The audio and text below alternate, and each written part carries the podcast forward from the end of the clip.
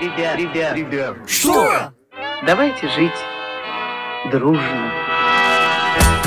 Мої вітання, шановні друзі. Ви слухаєте програму Давайте жити дружно. І сьогодні ми з Лідією Дмитрівною Нейкурс, е, сімейним психологом, консультантом. Ми піднімемо наступні питання: як урізноманітнити відносини, якщо вони стали монотонними?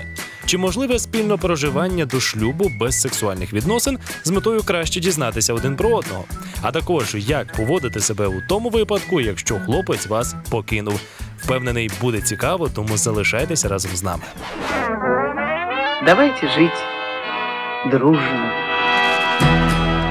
Отже, перше питання, яке ми сьогодні розглянемо: е, як урізноманітнити відносини, якщо вони вже стали монотонними? От ми зараз піднімаємо останні наші програми питання дружби, і дуже часто молоді люди саме е, сєтують, як то кажуть, на те, що їм робити, якщо вже ці інтерес минув, якось не такі вже відносини, що робити?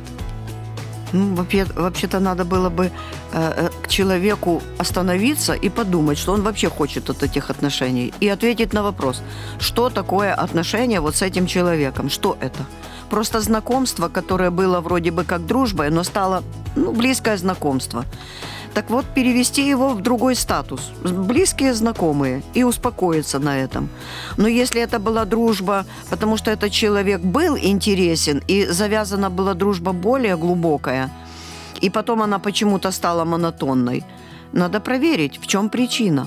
Потому что это может быть черта характера человека, который этот вопрос задает. Может быть, он и женится, и потом ему через месяц-два эти отношения покажутся монотонными, он будет искать более чего-то там горячего. Поэтому надо определиться толком, что ты хочешь. Если ты просто дружить хочешь, то она монотонная, или она разнообразная, или она какая. Дружба всегда хороша. Да, потому что людей и друзей может быть много. Одни друзья, э, они очень веселые, с ними всегда интересно. Другим друзьям нашим иногда требуется помощь, и мы не, не спрашиваем, э, там надо разнообразить наши отношения или нет. Мы просто спрашиваем, тебе нужна помощь. Или посоветоваться, или рассказать кому-то.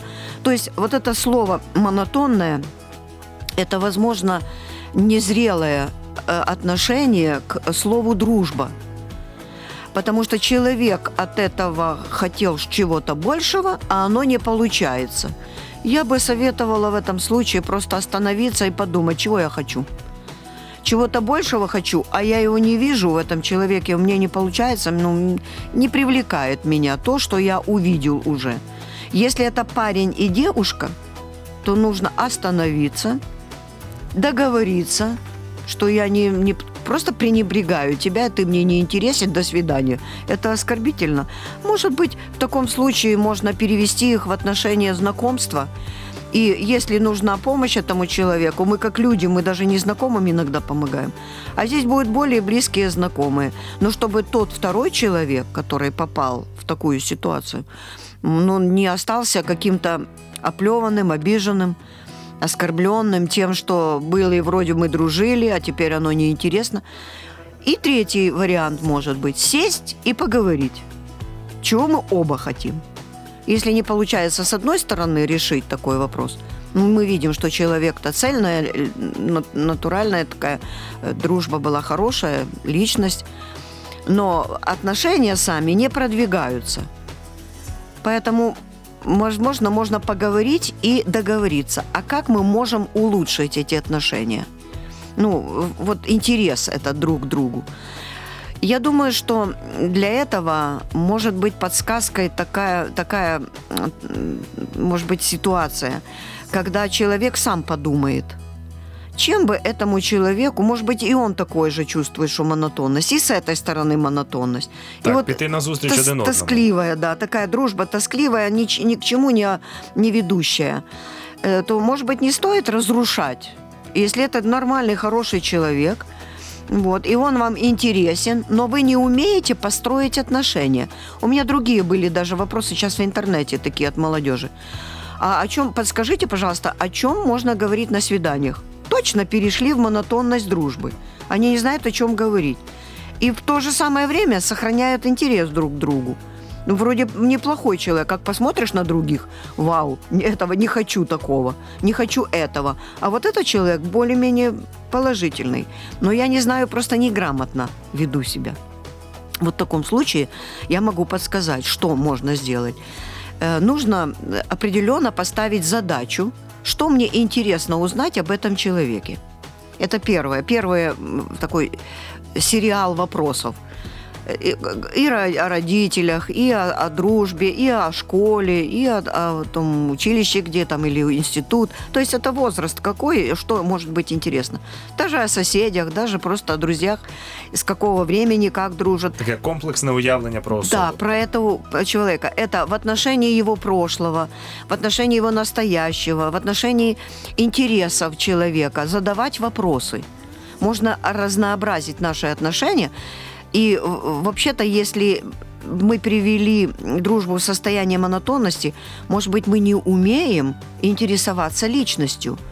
Может быть, это довольно хороший человек и тоже скромный. И что он будет рассказывать о своей бабушке вдруг? А если мы задаем вопрос, человек открывается и показывает, как он жил, какие... Вот даже вопрос о бабушке, это очень много значит.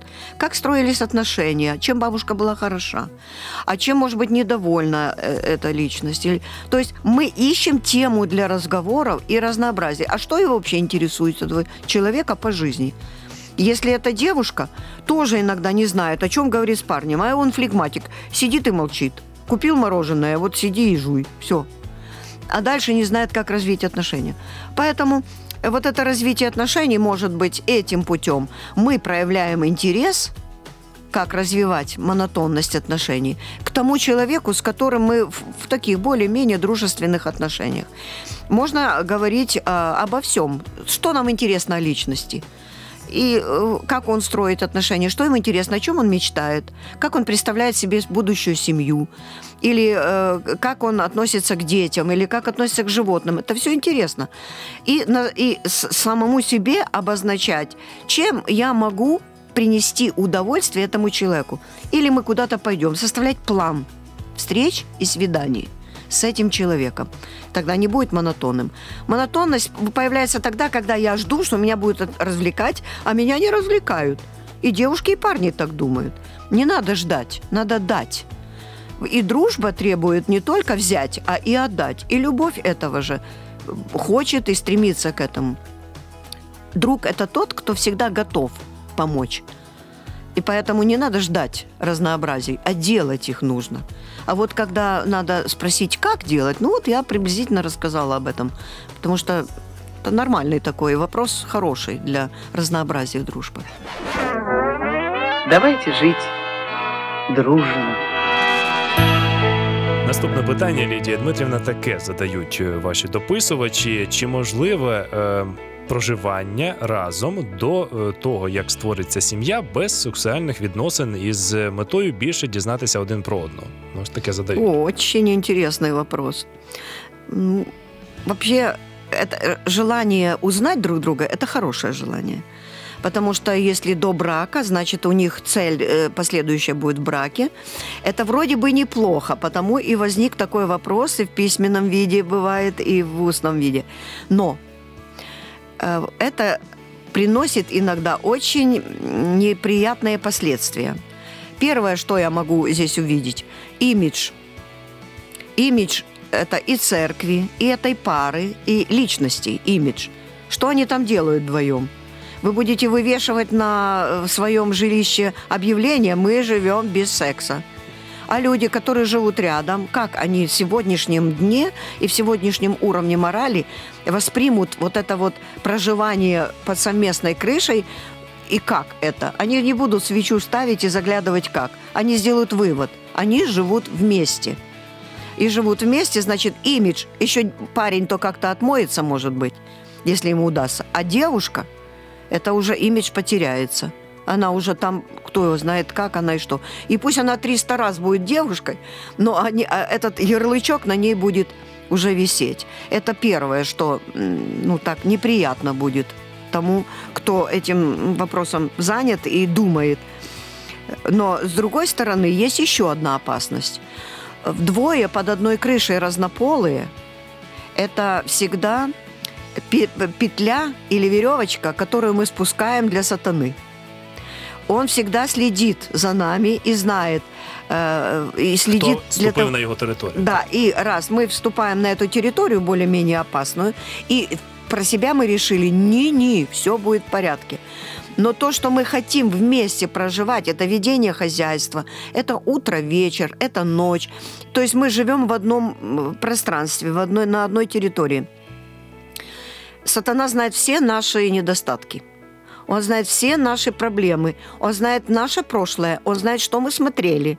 Он знает все телевизионные передачи, которые нас интересовали. То есть он подноготную нашего подсознания определяет с этого нашего опыта прошлого. И вот человек, который хочет жить с девушкой под одной крышей, что у него может быть для сатаны веревочкой, за которую можно дернуть? Вот этот интерес. Гормоны, которые могут вылиться в, в отношениях между девушкой и парнем, когда они вместе что-то делают. Ведь это естественно. Противоположный пол притягивается, как минус и плюс. Они притягивают друг друга. Насколько это притяжение будет сильным, насколько это безопасно или опасно, это уже люди, которые в этом купаются, в этом состоянии, они для себя бесконтрольно чувствуют просто, что мне этот человек симпатичен. С этого начинается. Если вы симпатичны друг другу, естественно, вы живете вместе. У вас такое желание. Вы вместе поселились на одной территории. Пусть это даже разные комнаты будут. Но вы на одной территории, вы будете встречаться. Это и внешность, которая привлекает, и э, какое-то поведение, и интонации, и все. То есть пара, которая живет на одной территории, дает возможность сатане использовать это как искушение или испытание, уж как они там решат, как им дальше вести себя. И чаще всего человек падает. Чаще всего так бывает, потому что надо всегда предполагать, что сатана умнее и сильнее нас. И он может так подставить все, что человек теряет ориентировку и потом только очнулся, ой, что мы наделали и как это теперь будет. Поэтому лучше не испытывать судьбу и не, не давать повода сатане работать над нашей психикой. Это никому не надо. Это испытание для себя мы решили себе произвести, такое испытание. Но там рядом стоит искушение. И мы должны это знать. Мы можем упасть. Не надо этого делать. Вот поэтому не советую. Давайте жить дружно. І останнє питання в нашій сьогоднішній програмі Лідія Дмитрівна таке: як вести себе у тому випадку, якщо хлопець мене кинув? Ну, звісно, це питання задає дівчина. Що Ну, ви їй порадили? естественно. Вы знаете, что это очень-очень популярный вопрос. Очень популярный. И пишут очень много об этом сегодня. Потому что это естественно. Дружили-дружили, по каким-то причинам парень бросил. И сейчас мы имеем только эту ситуацию пока. Парень бросает девушку. Так как девушки сейчас они слушают, и им это интересно, а как правильно себя вести. Ну, общее правило – сделать э, я бы даже если внутри что-то плохо и там кипит и, и хочется рыдать и плакать, этого не надо делать. Это первое желание девушки. Как это он меня бросил?